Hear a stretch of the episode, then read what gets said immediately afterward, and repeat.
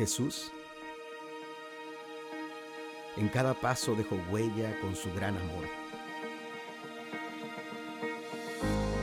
Un amor compasivo, generoso, apasionado y fiel. Fue su amor lo que hizo la diferencia para tocar multitudes. Es nuestra la oportunidad para mostrar el amor de Dios al mundo. Que se amáramos como Jesús.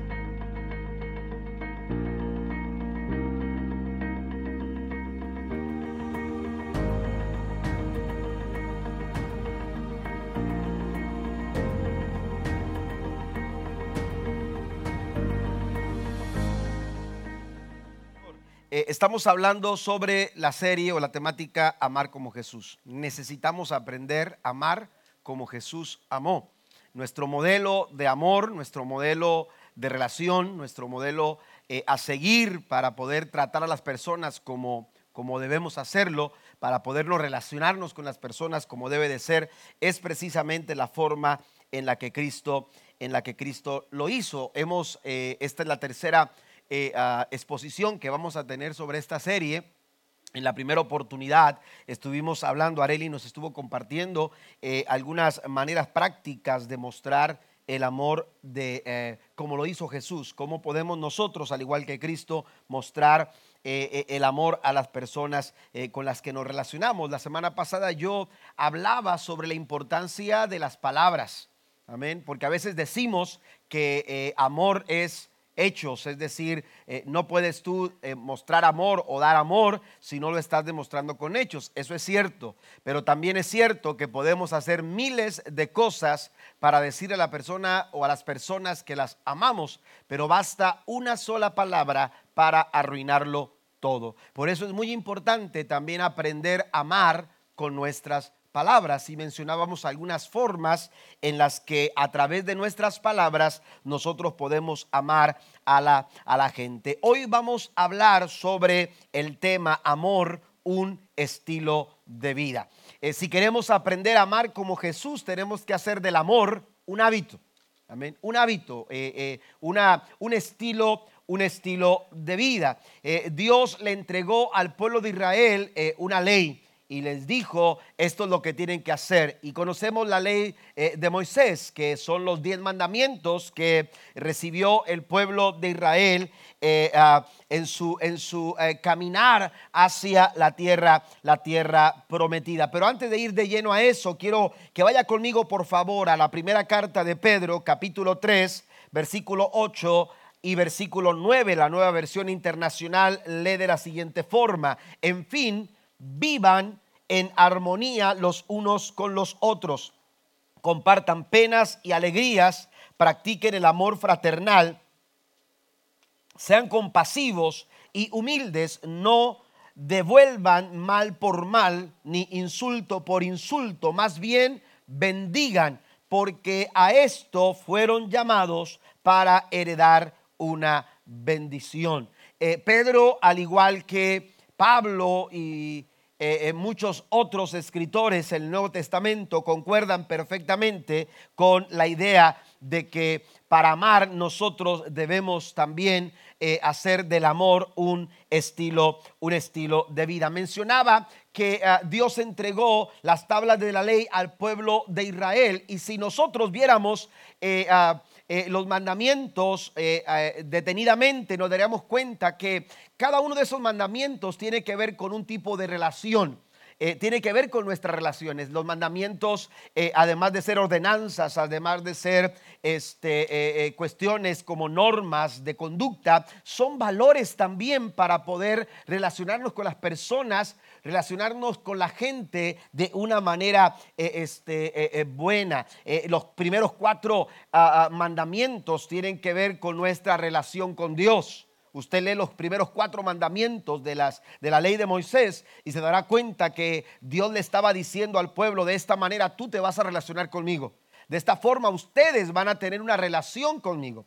Pero los siguientes eh, seis eh, mandamientos, los seis restantes mandamientos de la ley de Moisés, tiene que ver con las maneras en que nosotros los seres humanos nos relacionamos. Y cuando no los respetamos y cuando no los obedecemos y cuando no caminamos de acuerdo a esos mandamientos, vamos a tener problemas en nuestras relaciones.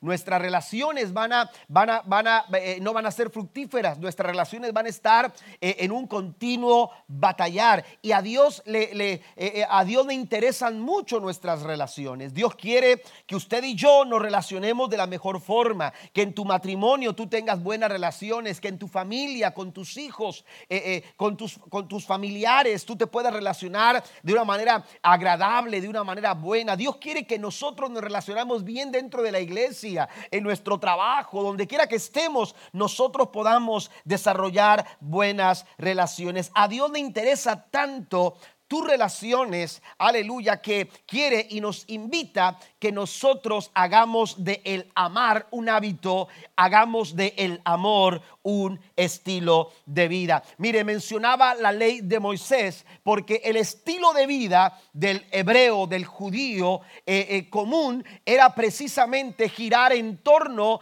a, esas leyes, cumplir esas leyes, eh, vivir de acuerdo a esas, a esas leyes. Y eso está bien. Pero el problema comienza cuando como seres humanos eh, eh, cumplimos eh, por el sentir del deber y la obligación y nos olvidamos de lo más importante. Y, ellos habían estado cumpliendo, habían esforzado, se habían esforzado por cumplir y habían hecho de, de estas normas, aleluya, su estilo de vida. Jesús los lleva a dar un paso hacia adelante para, para no solamente cumplir la letra o lo que dice la ley, sino cumplir el sentido del por qué la ley les fue, les fue compartida. Y yo quiero que vaya conmigo, por favor, a San Juan capítulo 13, versículo 34 y 35. Jesús les dice, así que ahora les doy un nuevo mandamiento. Note esto, no pierda de vista esto. Dice, les doy un nuevo mandamiento. ¿Cuál es ese mandamiento? Ámense unos a otros. Nótela eh, eh, eh, lo, que Dios quiere que nosotros hagamos. Dios quiere que nos amemos, que, el amor sea la base de nuestras relaciones familiares, en el matrimonio, en la amistad, en la forma en que nos relacionamos con las demás personas, que el amor sea la base de nuestras relaciones, del buen trato, de una buena conversación, de, de un compartir, como dice el apóstol Pedro en su primera carta, capítulo 3, verso 8 en adelante vivan en armonía. ¿Cómo vivimos en armonía? Si somos imperfectos, si cometemos faltas, si cometemos errores continuamente, ¿cómo podemos compartir los unos con los otros cuando de pronto tenemos dificultades para sobrellevarnos? Bueno, la base de la buena relación está precisamente en este nuevo mandamiento que Cristo nos da. Ámense los unos a los otros, tal como yo los he amado, ustedes deben amarse unos a otros. El amor que tengan unos por otros será la prueba ante el mundo de que son mis discípulos. Un nuevo mandamiento. Ahora, e-, el hecho de que dice nuevo mandamiento no quiere decir que está echando por la borda, aleluya, los mandamientos que les había entregado al pueblo de Israel. En nada tiene que ver eso. Mire lo que dice la escritura en Mateo 22, versículo 37 en adelante. Jesús contestó, ama al Señor tu Dios con todo tu corazón, con toda tu alma y con toda tu mente. Este es el primer mandamiento y el más importante. Hay un segundo mandamiento que es igualmente importante. Ama a tu prójimo como a ti mismo. Note lo que dice el verso 40 porque esto es clave. Toda la ley y las exigencias de los profetas se basan en estos dos mandamientos. Mire, aleluya, eh, Dios no está echando por la borda los diez mandamientos que le entregó al pueblo de Israel y que nos manda a nosotros también cumplir. Lo que está haciendo Dios es mostrándonos el camino para poder cumplir, aleluya, con la ley, con lo que Dios espera, con lo que Dios exige a través de sus, de, sus leyes y obedecer la palabra conforme a lo que Él eh, quiere que nosotros hagamos, la forma y la manera, el camino por el cual podemos cumplir con todas estas exigencias es el camino del amor. Es el camino del amor. Aleluya. Y este es el estilo estilo de vida que Dios quiere que nosotros desarrollemos. Dios quiere que practiquemos el amor como un hábito, que practiquemos el amarnos los unos a los otros, hermanos, aleluya, como un estilo de vida. Cada vez que nos levantamos, cada vez que, nos desenvolvemos eh, eh, en nuestro caminar, aleluya, que nuestro tránsito por esta vida, que nuestro día a día, aleluya, este se desenvuelva precisamente sobre la base de la buena relación y esa base es, aleluya, el amor. Denle un aplauso fuerte al Señor en esta, en esta mañana el camino de el amor. Aleluya, cuando amamos a Dios, aleluya, cumplimos con la ley del Señor, pero también cuando amamos a nuestro prójimo. En otras palabras, podemos decir que amando a Dios cumplimos con los cuatro primeros eh, eh, eh, mandamientos de la ley. Y cuando amamos al prójimo, ¿quién es tu prójimo? Amén. Es tu próximo. Amén. Es, con esa persona con, con la que te relacionas.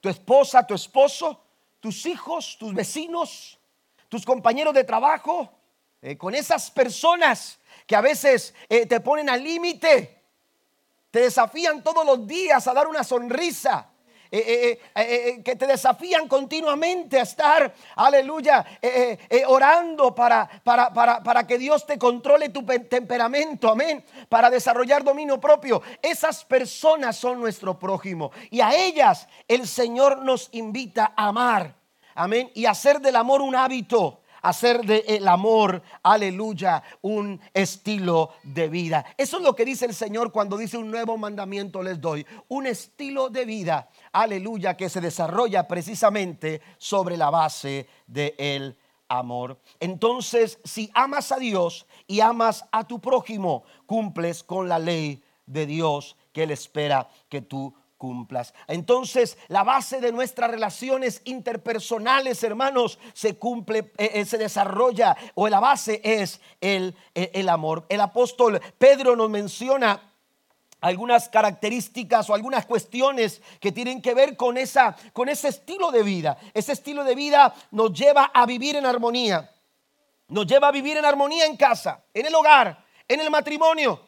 Esto no quiere decir que no haya pruebas, que no haya luchas, que no haya situaciones que nos lleven a, momentos de conflicto, momentos de desavenencias, momentos en que las diferencias se acentúan, porque hay momentos en que eh, eh, nuestra, porque es, es obvio que somos diferentes, que usted piensa diferente que yo, que usted actúa diferente que yo, que, que, tu esposo, que tu esposa tiene ideas distintas o opiniones distintas, pero hay momentos en que esas diferencias se acentúan, se hacen más fuertes, ¿verdad? Se hacen como, como muy claras muy evidentes. Bueno, cuando, cuando esas situaciones pasan, el Señor dice, vivan en armonía. El Señor dice, compartan. El Señor dice, practiquen el amor fraternal. Sean compasivos, sean humildes. Den lo mejor de ustedes. Y les, y dice el Señor, bendigan. Mire, y si vamos a, al final del versículo 9, nos damos cuenta que Pedro concluye categóricamente diciendo,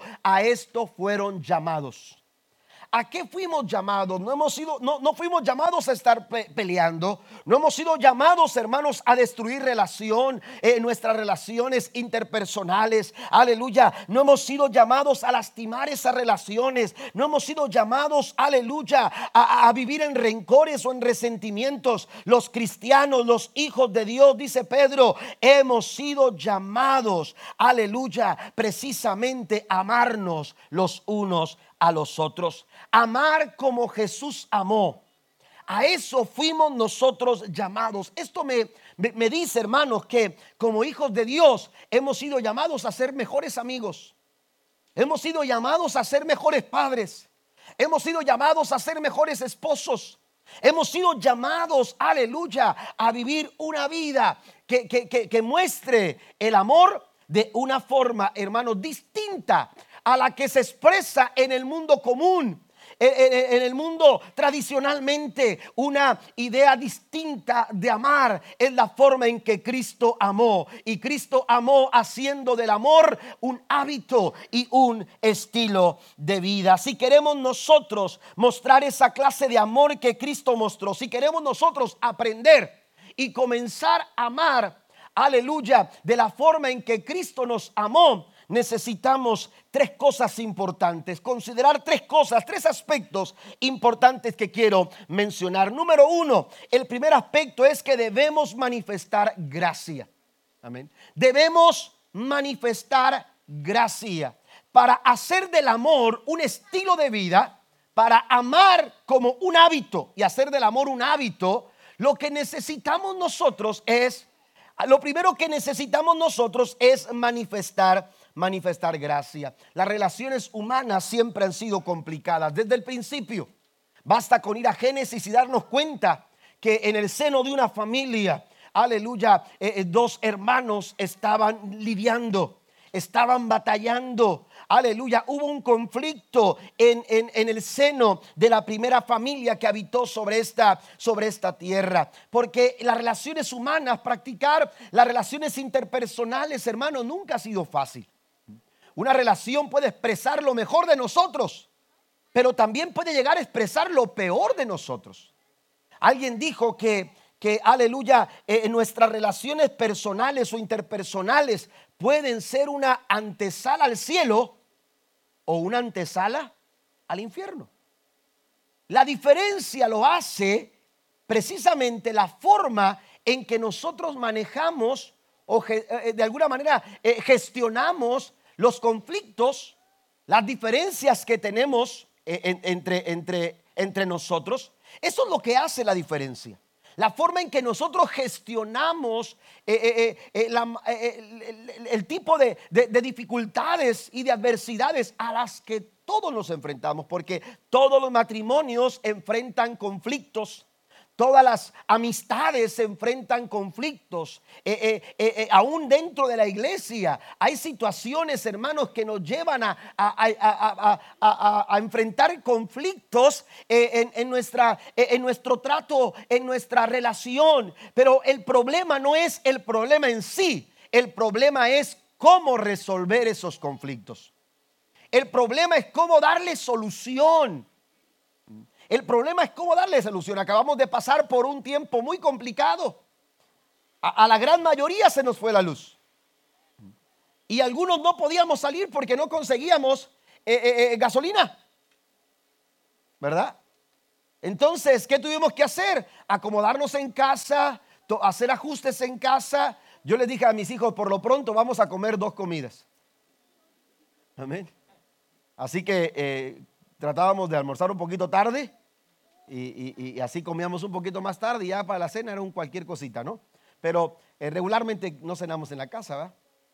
Este, pero pero eh, les dije, hay que ajustar un poco porque no sabemos cuándo vamos a encontrar.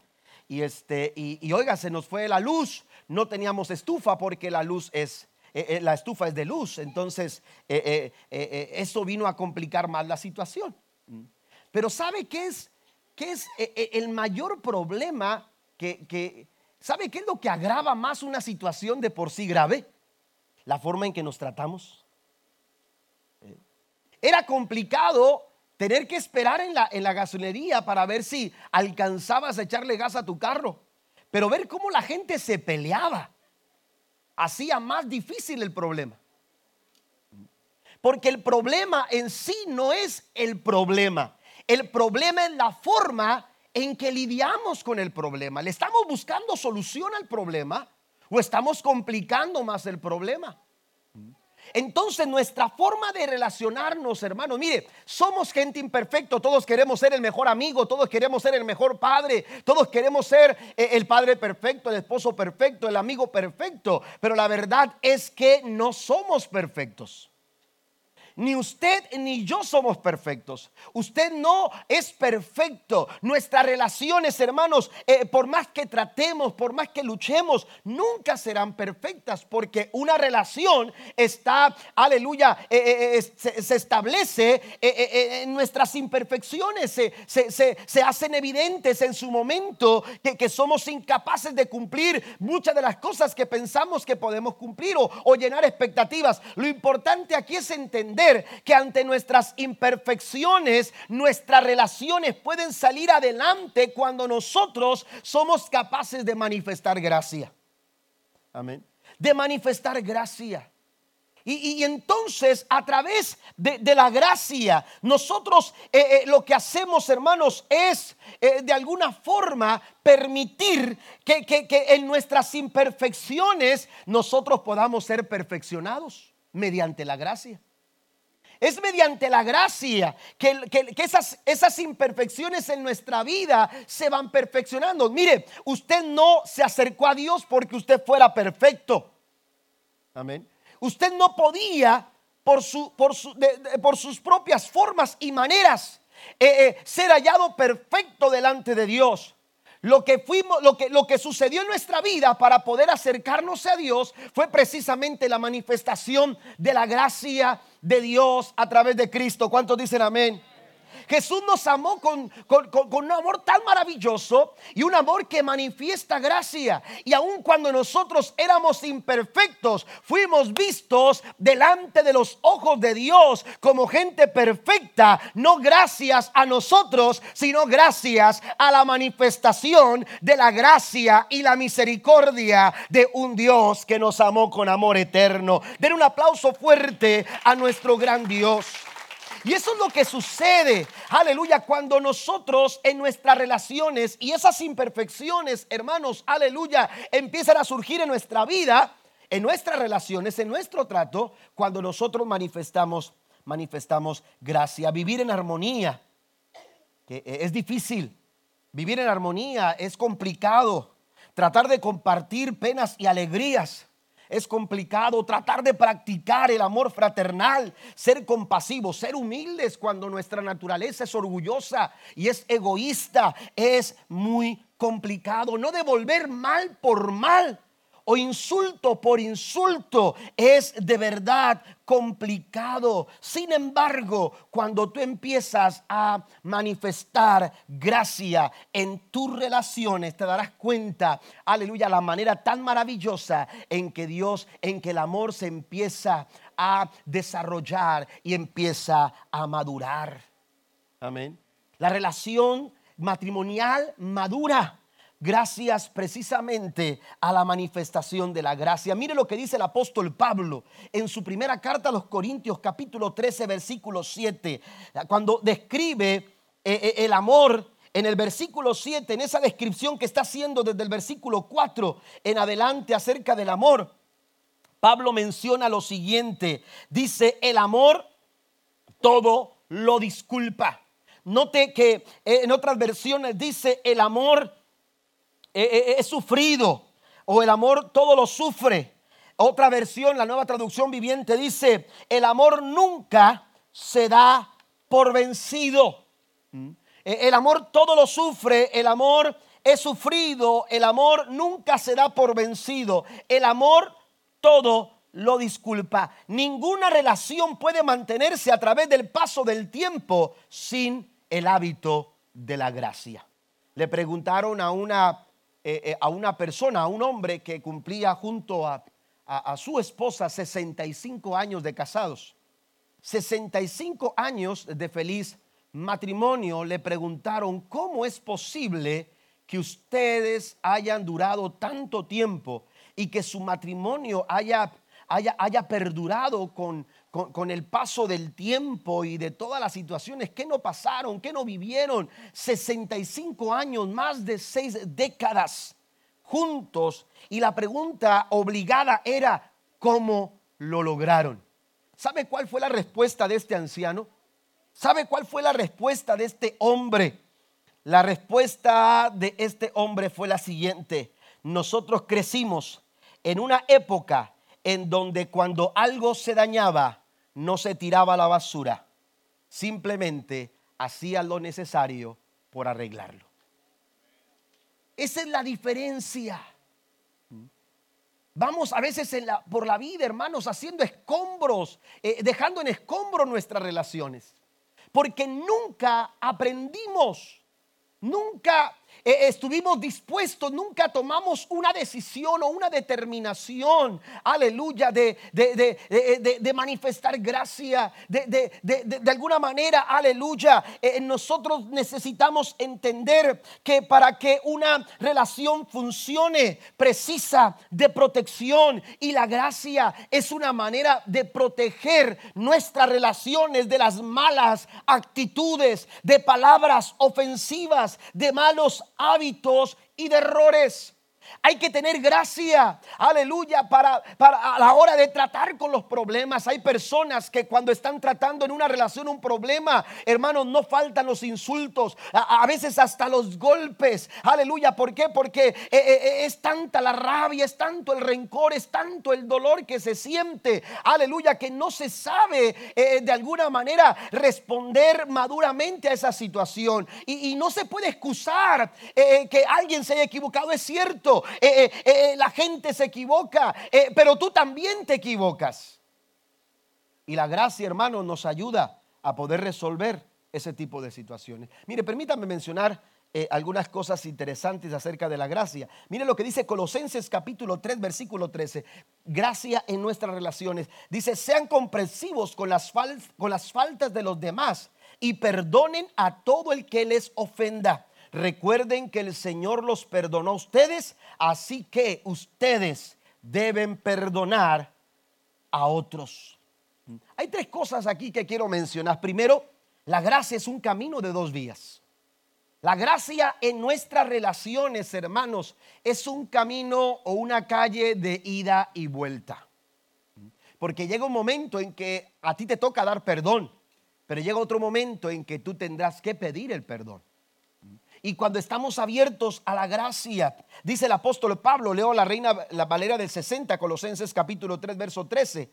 Hace un momento leía la nueva traducción viviente, pero dice, soportándonos unos a otros y perdonándonos. No dice perdona, dice perdónense. No dice soporta, dice soportense. Porque Pablo está consciente, hermanos, de que, de que, de que este asunto de la gracia y del perdón es un asunto de dos vías.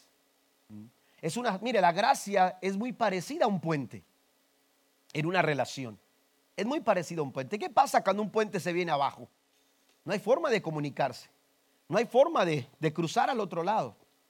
Cuando no hay un puente, hermanos, quedamos incomunicados, completamente aislados. Amén. Y muchas relaciones están así.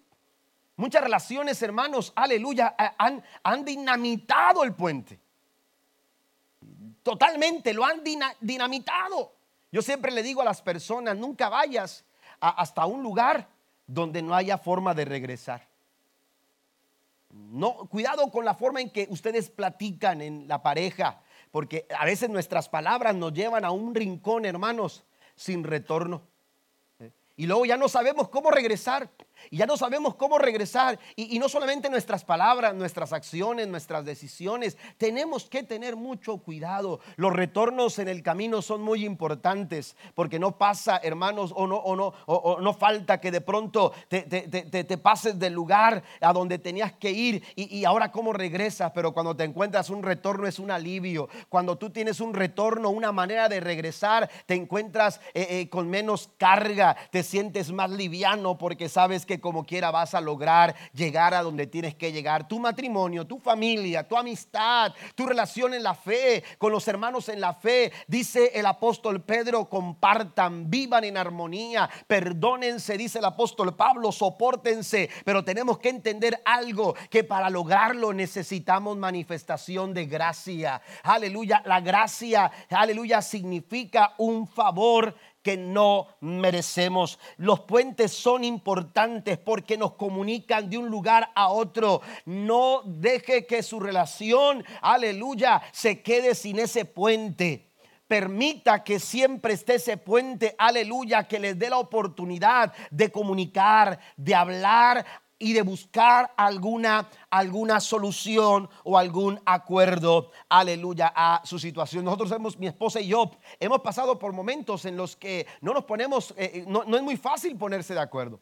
Amén. Es, es fácil algunas situaciones de pronto como ponerse de acuerdo, pero hay momentos en que eh, el ponerse de acuerdo no es fácil. Amén. Pero eso nunca ha sido un problema. Siempre hemos tratado, a veces toma tiempo, a veces hay que valorar ciertas cosas que yo no alcanzaba a valorar o que ella no alcanzaba a valorar, pero el, momento, hermanos, eh, siempre está abierto a, comunicar, el puente siempre está ahí, el puente para cruzar, el puente para expresar una opinión, el puente para, para, para, pedir perdón, el puente para vernos a los ojos y decir, eh, eh, fallé, cometí un error, cometí una falta, pero, pero necesitamos llegar como familia, como matrimonio. Necesitamos llegar a donde, a donde hemos soñado llegar. Por eso es muy importante la gracia en nuestras relaciones. Eh, también la gracia siempre sabe escuchar. Su relación necesita de la gracia. Aleluya, porque cuando nosotros eh, eh, manifestamos gracia, hay una apertura para poder escuchar para poder oír. Y eso es algo de lo que carecemos los seres humanos. Carecemos de disposición para escuchar. Somos, somos eh, eh, eh, rápidos para sacar conclusiones. Somos rápidos para, para, para de pronto eh, eh, eh, tomar, aleluya, ciertas decisiones arrebatadas y, no valoramos las cosas y no, no, damos chance a veces para escuchar. A veces el, el ardor, el, el momento por la falta que se cometió nos, nos, nos hace cerrar nuestros oídos y no escuchar. Hay que escuchar porque a veces hay malas interpretaciones a veces no es que haya excusa, pero, pero, pero hay que saber escuchar, porque el saber escuchar siempre te hará más sabio. Y recuerde que la sabiduría tiene mucho que ver con las... Eh, eh, no, es lo que sabe, porque hay gente que sabe, pero no hace lo que sabe. Hay gente que tiene conocimiento, pero no es sabio. Por eso la Biblia dice, hablando Santiago, ¿alguien está falto de sabiduría? Pídalo a Dios. Hay otras versiones que dicen como, como eh, eh, alguna paráfrasis dice, si no sabes lo que tienes que hacer, pídele a Dios. Porque sabiduría es saber hacer en el momento oportuno correcto lo que se tiene que hacer. Eso es sabiduría, es aplicar prudencia.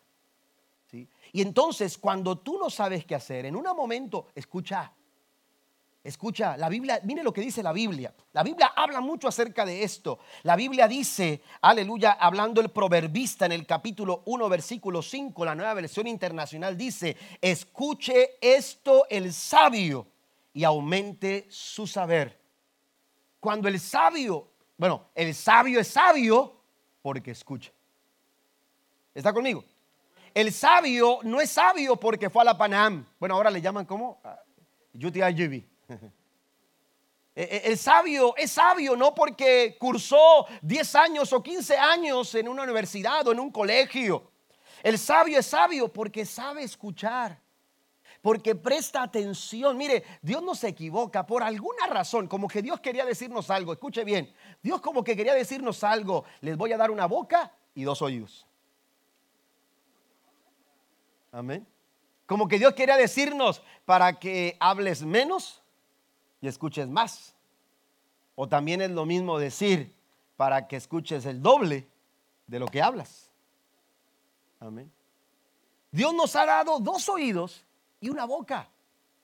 Debiéramos escuchar más y hablar menos. La Biblia nos dice en Santiago capítulo 1 versículo 19, mis queridos hermanos, tengan presente esto todos deben estar listos para escuchar y ser lentos para hablar y para enojarse. Mire cómo se relaciona el hablar con el enojo.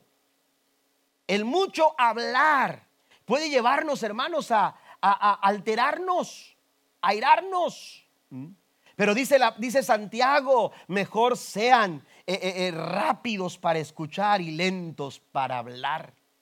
Si queremos amar como Cristo amó, tenemos que hacer del amor un hábito, un estilo de vida. Y para eso se requiere la manifestación de la gracia. En Proverbios 18:13, la nueva versión internacional dice, es necio y vergonzoso responder antes de escuchar.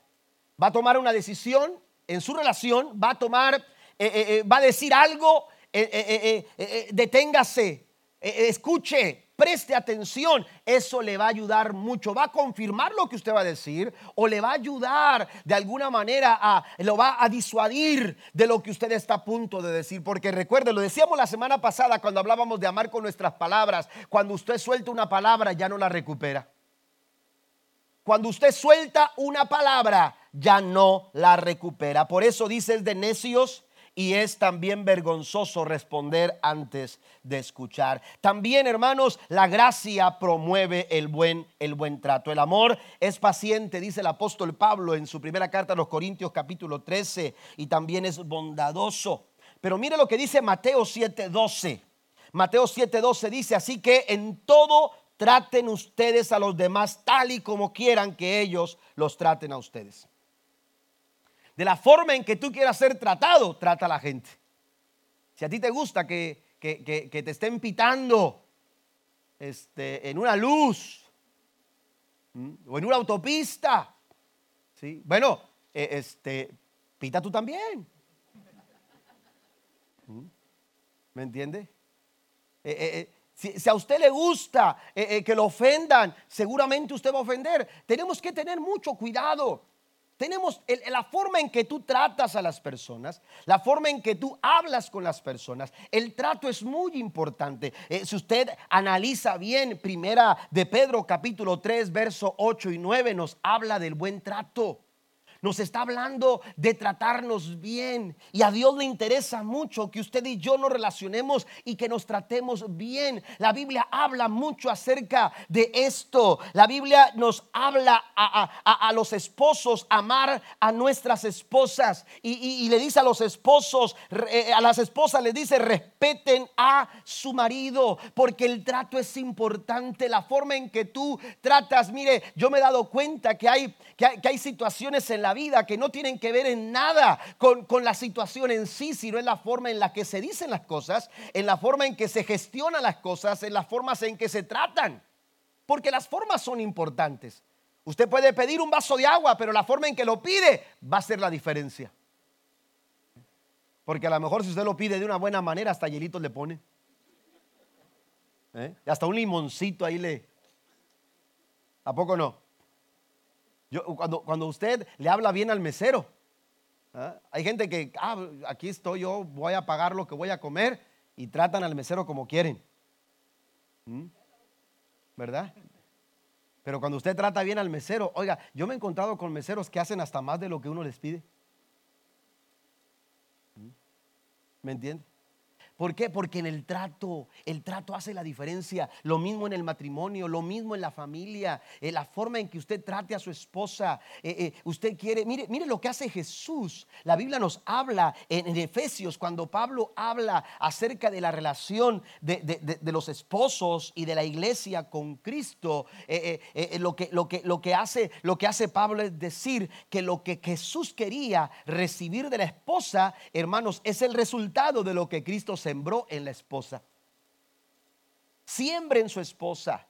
Invierta en su esposa, trate bien a su esposa y usted va a recibir lo que usted, aleluya, siembre, porque es una ley, la ley de la siembra y de la cosecha. Y lo mismo con el hombre, en el caso de la mujer hacia el hombre, y, lo mismo en, en, en otros ámbitos, como en laboral, como en su relación eh, de amistad, eh, en su relación en la comunidad cristiana. Eh, nosotros necesitamos valorar las maneras en que estamos tratando a la gente con las que nos relacionamos. Las formas son importantes y a Dios, hermanos, aleluya, le interesa mucho mostrarnos que el buen trato, aleluya, hace la diferencia en una relación. Mire, un día Dios le va a llamar a cuentas por la manera en que usted trató a su esposa.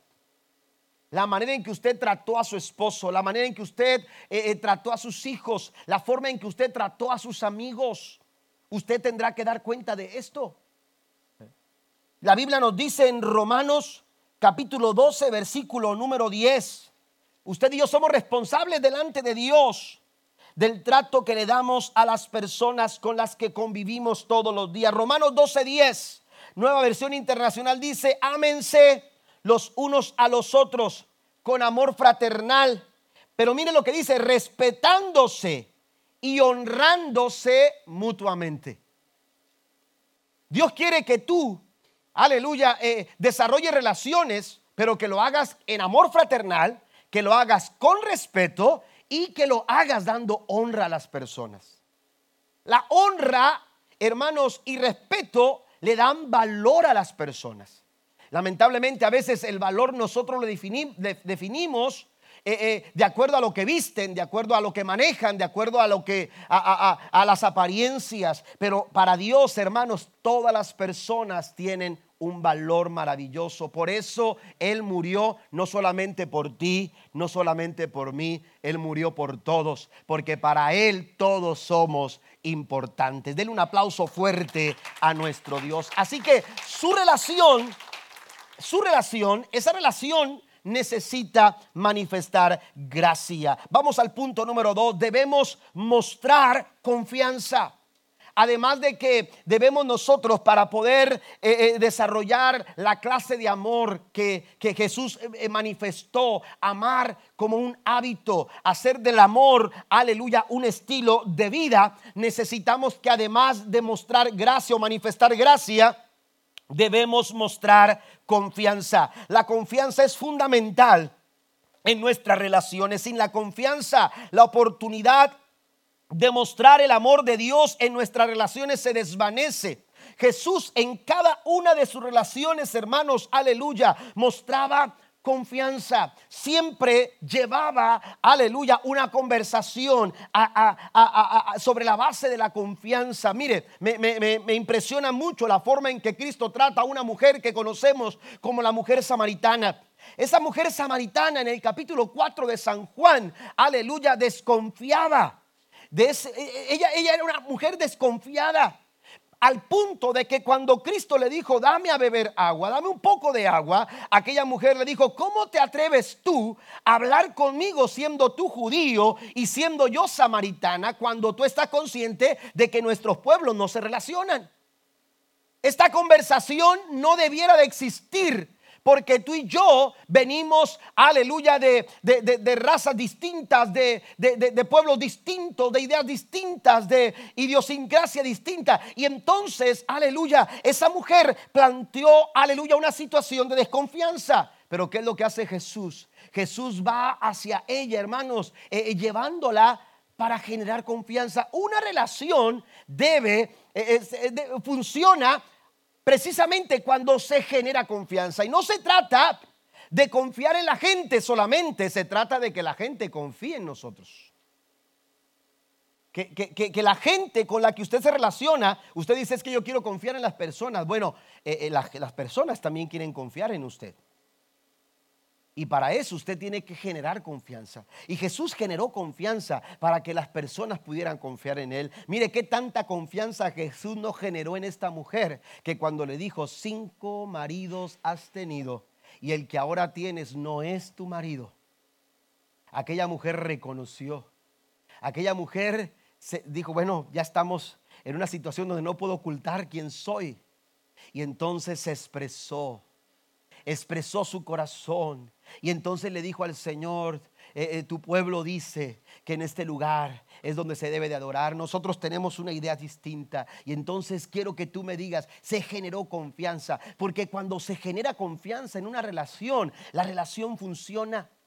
Debemos nosotros luchar y trabajar para que nuestras relaciones, ya sea matrimonial, ya sea con nuestros hijos, ya sea, aleluya, e, en el trabajo, la gente en el trabajo necesita que nosotros generemos confianza también.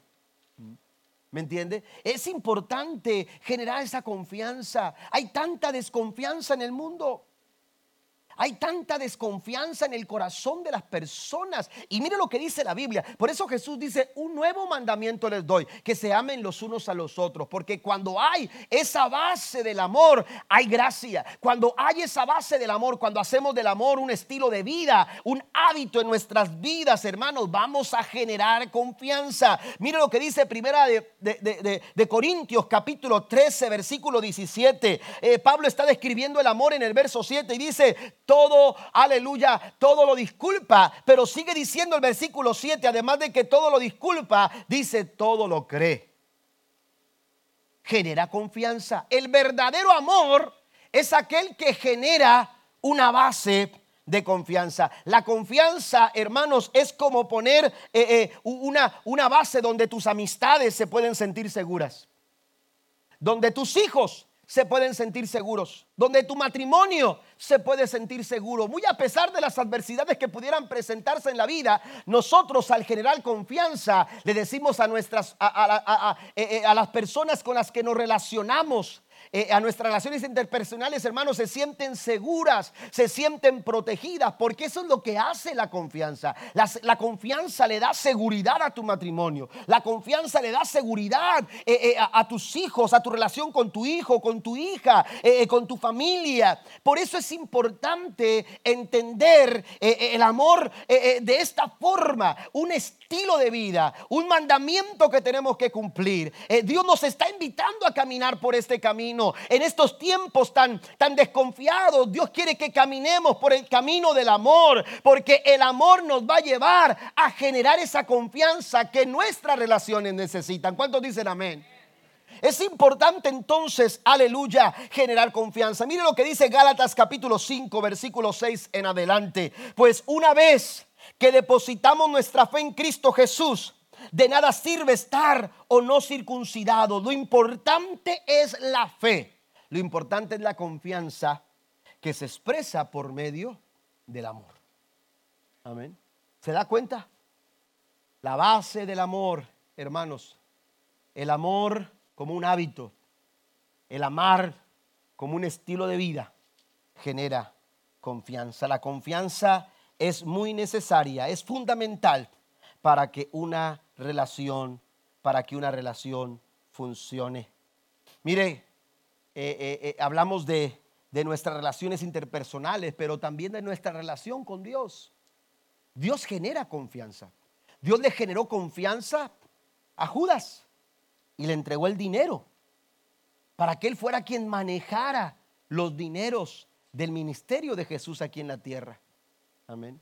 Dios, Jesús le generó confianza a sus discípulos. Él les dijo, ya no los voy a llamar siervos, les voy a llamar amigos. ¿Por qué? Porque un siervo no conoce. Un siervo desconoce muchas cosas, pero ustedes son mis amigos. Jesús estaba invitando a sus discípulos a estar cada vez más cerca.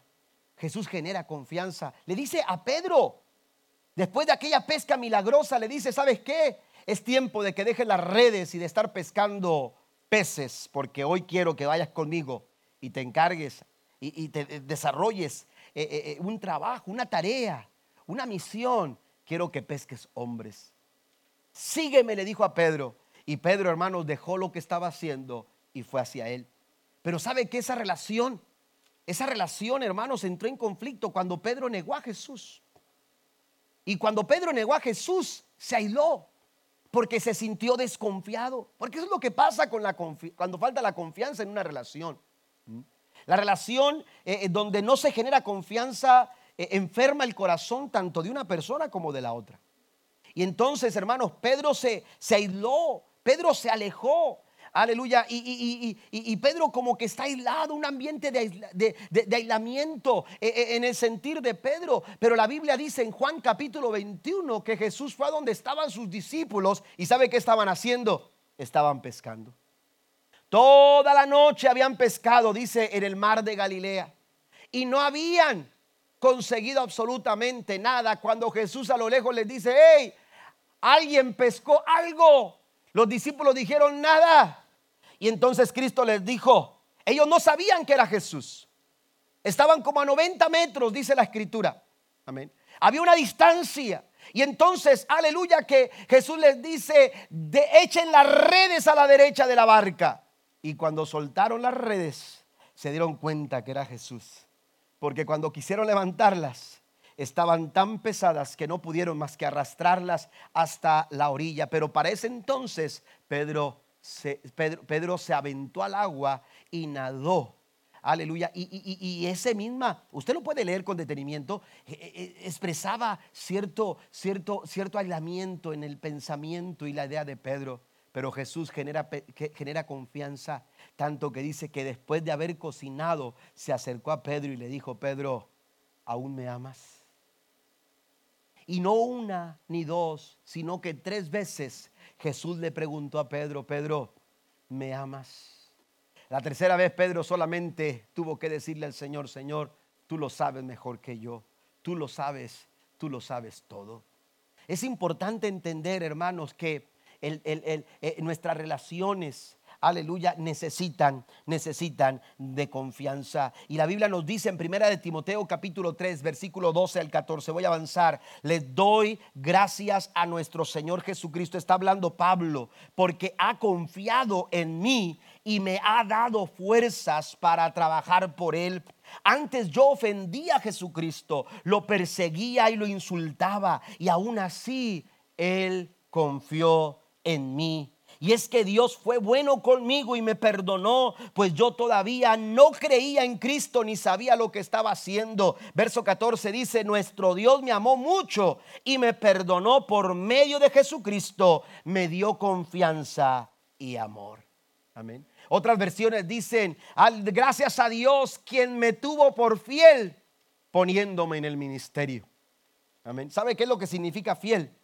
La palabra fiel es que Dios confía en ti. Dios depositó su confianza en nosotros, en nuestra relación. ¿Y cuántas veces no hemos fallado? ¿Y cuántas veces no hemos faltado? ¿Y cuántas veces no hemos cometido errores? Pero ¿sabe qué? Dios sigue confiando en nosotros. Den un aplauso fuerte al Señor. Fomentar la confianza es importante.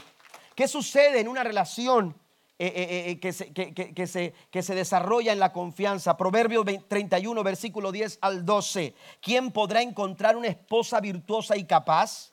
Es más preciosa que los rubíes. Su marido puede confiar en ella. Y mire lo que dice el versículo. Y ella le enriquecerá en gran manera la vida. Aquí está hablando de la relación entre hombre y mujer, pero lo mismo sucede en cualquier otro tipo de relación, de familia, de, amistad, laboral. Esas amistades, esas relaciones que tenemos, hermanos, aleluya, cuando se generan en confianza, van a enriquecernos. Van a enriquecer. y esto es lo que hace la diferencia entre una buena relación y una mala relación. ¿Cómo puedo saber que esa relación eh, eh, que estoy llevando es una relación que, que, realmente vale la pena? Bueno, ¿te está edificando? ¿Te está haciendo mejor persona? ¿Te está haciendo un mejor padre, un mejor esposo? te está haciendo un mejor cristiano, pero cuando la relación nos está, eh, está sacando lo peor de nosotros, entonces esa relación no es una relación que nos convenga. Dice la mujer virtuosa, el, el, el, esposo confía en ella, dice, y ella le enriquece toda la vida. ¿Eh? Busque que su relación, hermanos, trabaje por esas relaciones en su vida para que esas relaciones lo enriquezcan lo hagan. Y no estoy hablando de riqueza económica, financiera ni material, una riqueza del alma, una riqueza eh, eh, en nuestros corazones, una riqueza en nuestros pensamientos, una riqueza en nuestro estilo de vida. Mire, rápidamente voy a mencionar eh, algunas cosas que nos van a ayudar a restaurar la confianza en nuestras relaciones. Anótelas, por favor. Primero, si queremos nosotros restaurar la confianza, necesitamos en primer lugar buscar la ayuda divina. Busque la ayuda de Dios. Por usted solo no va a poder. Por usted solo, mire, a veces tenemos un 90% de que, de, que, de que, sí queremos confiar, pero hay un 10% que nos mantienen en, en, vilo, como dicen, ¿verdad? O nos mantienen dudas. Cuidado con ese 10%. Ese 10% será una amenaza continua a tu relación. Lo que tú necesitas es buscar la guianza, la dirección, el apoyo, eh, eh, eh, la, forma en que Dios te puede ayudar. La Biblia dice en Salmo 37, versículo 5, pon tu vida en sus manos, confía plenamente en Él y Él actuará en tu favor. Siguiente también, además de buscar la ayuda divina, sea sincero, sea honesto, muestre sinceridad. Aleluya, en su vida. Mire, la sinceridad es el resultado de un arrepentimiento genuino. Y recuerde que la palabra arrepentir o arrepentirnos, hermanos, significa un cambio de pensamiento. No hay arrepentimiento sincero si usted no ha cambiado su forma de pensar. Para que un arrepentimiento sea sincero, tiene que haber un cambio en el pensamiento, una idea. Eh, eh, aleluya, mire, detrás de una conducta hay una idea que se cree. Tanto conductas buenas como conductas malas. Entonces, si las conductas malas es porque hay una idea mala en nuestro pensamiento. Si queremos mejorar esa conducta, si queremos cambiar esa conducta, si queremos hacer un cambio en nuestra vida de acuerdo a esas conductas malas que hemos practicado por, por tiempo, necesitamos entonces, no basta con decir, voy a cambiar. Eh, lo que tenemos que hacer es cambiar nuestro pensamiento. Cambiar y quitar esa idea mala que tenemos y poner una idea correcta. Y precisamente Dios nos ayuda a través de su palabra a cambiar nuestra forma de pensar. Proverbio 24, 26 dice, una respuesta sincera es como un beso en los labios. También además de ser sincero, sea congruente. Hay que ser congruente. La congruencia es importante a la hora de restaurar nuestra confianza, de generar confianza. Lo que usted piensa, lo que usted dice, debe de sostenerse con sus acciones. Cuando usted no es capaz de sostener con sus acciones lo que piensa y lo que dice, entonces no hay congruencia. Y la congruencia es de suma importancia. Proverbios 14, 23 dice, todo esfuerzo tiene su recompensa, pero quedarse solo en palabras lleva a la pobreza. Relaciones pobres cuando no hay congruencia. Tenemos que ser congruentes. Siguiente, establezca una buena comunicación. La importancia de nuestras palabras a la hora de relacionarnos es muy importante. El diálogo es de suma importancia para poder restaurar la confianza. Por lo tanto, dice Pablo Efesios 4, 25 y 29, por lo tanto, dejando la mentira Hable cada uno a su prójimo con la verdad. Eviten toda conversación obscena. Por el contrario, que sus palabras contribuyan a la necesaria edificación. Tus palabras tienen que ser para edificar. Tus palabras tienen que contribuir para traer confianza, para generar confianza en las personas. Por eso tenemos que tener mucho cuidado y aprender a amar con nuestras palabras también, como lo decíamos la semana pasada. Dice, y sean de bendición para quienes escuchan. Y por último, refuerce el autoestima de las personas. Tenemos que, si queremos generar confianza en las personas, necesitamos reforzar el autoestima, la autoestima de, de las personas con las que nos relacionamos. Hay que valorar, hay que valorar eh, eh, a las personas. Hay que fortalecer su autoestima. Proverbio 28, 20 dice, la persona digna de confianza obtendrá gran recompensa. Por último, pasen los músicos, por favor. Solamente lo voy a mencionar y comentar un poco. Lo tercero que tenemos que hacer es que debemos mantener una buena expectativa. Hemos leído eh, poco a poco lo que dice 1 Corintios capítulo 7, capítulo 13, versículo 7. El versículo 7 dice, el amor nunca se da por vencido. Amén. Todo lo disculpa, todo lo sufre. ¿Verdad? Jamás pierde la fe, todo lo cree. Pero mire lo que dice Pablo también en su descripción, siempre tiene esperanzas. El verdadero amor, hermanos, siempre mantiene la esperanza. Hablemos del amor que Dios manifestó a nuestras vidas. Cuando Él puso su mirada en nosotros, ¿sabe que cuando Dios puso su mirada en nosotros, lo hizo con expectativa? ¿Qué fue lo que llevó a Jesús a la cruz siendo que nosotros, nuestra condición no era buena? Valía la pena que muriera por nosotros en la cruz del Calvario. Cristo tuvo que haber algo que ni tú ni yo somos capaces de ver en nuestra misma condición. Jesús vio algo distinto a lo que nosotros mirábamos. Amén. A lo que nosotros mirábamos. Jesús no vio lo que eras. Jesús vio lo que podía ser. Jesús vio no lo que tú eras en ese momento cuando vino a tocar la puerta de tu corazón. Y mire que Él no ha, no, no, no, no, no, no, ha dejado de insistir. La, eh, eh, la Biblia dice, yo estoy a la puerta y llamo. Si alguno abre la puerta, yo entraré a Él, cenaré con Él y Él conmigo. ¿Por qué es insistente Jesús en tocar la puerta del corazón del hombre? Porque Jesús, hermanos, no ve quién eres. Jesús ve quién te puedes convertir. Jesús ve, ve, aleluya, lo que tú puedes llegar a ser si, si tú experimentas su gracia, si tú experimentas su confianza y si tú, aleluya, tienes claro sus expectativas. Porque mire, no me dejará mentir. Cuando usted siembra expectativas en la gente, la gente responde a esas expectativas. ¿Qué es lo que espera mi esposa de mí? ¿Qué es lo que espera? ¿Qué es lo que espero yo de mi esposa? ¿Qué es lo que espero yo de mis hijos? ¿Qué es lo que mis hijos esperan de mí? Esas expectativas nos van a ayudar, nos van a influenciar a, a trabajar, a esforzarnos para poder resolver situaciones que de otra manera no lo vamos a poder lograr. Por eso Pablo cuando dice y describe el amor, dice todo lo disculpa, todo lo cree, pero también dice nunca pierde la expectativa. Que Dios nos ayude, hermanos, en nuestras relaciones a nunca perder la expectativa. Que usted diga, aleluya, eh, en su relación matrimonial, en su relación familiar, en, eh, eh, en, cualquiera relación en su vida, usted diga, yo mantengo la expectativa.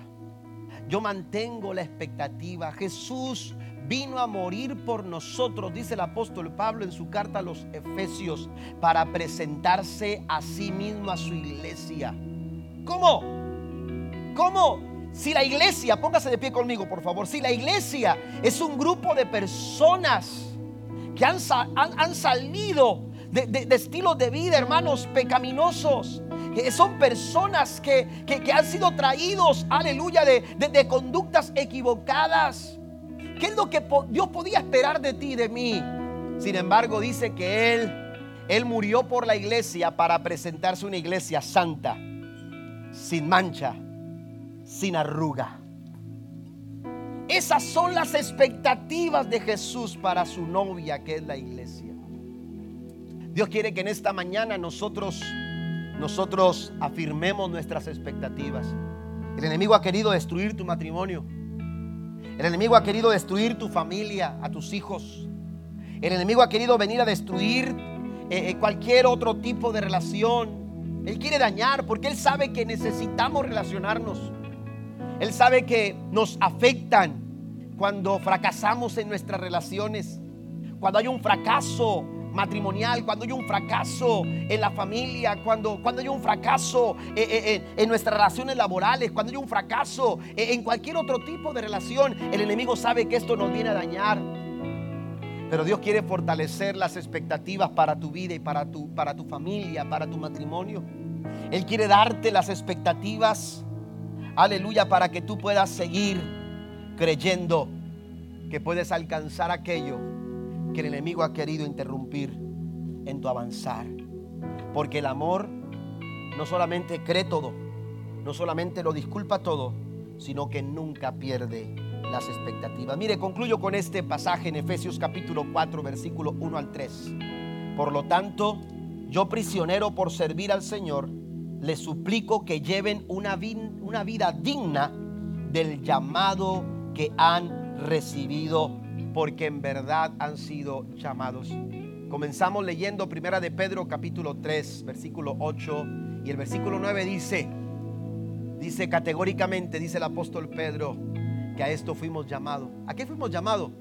Recuerde, amarnos los unos a los otros. ¿A qué fuimos llamados, iglesia? ¿A qué fuiste llamado tú como esposo, como esposa? ¿A qué fuiste llamado tú como hijo, como hija? ¿A qué fuiste llamado tú como amigo?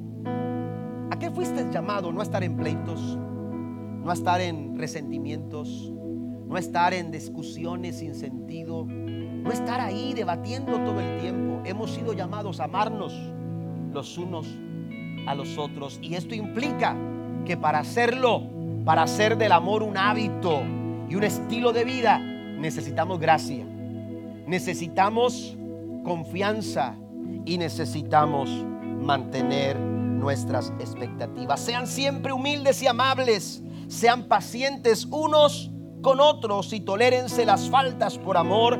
Hagan todo lo posible por mantenerse unidos en el espíritu y, enlazados mediante.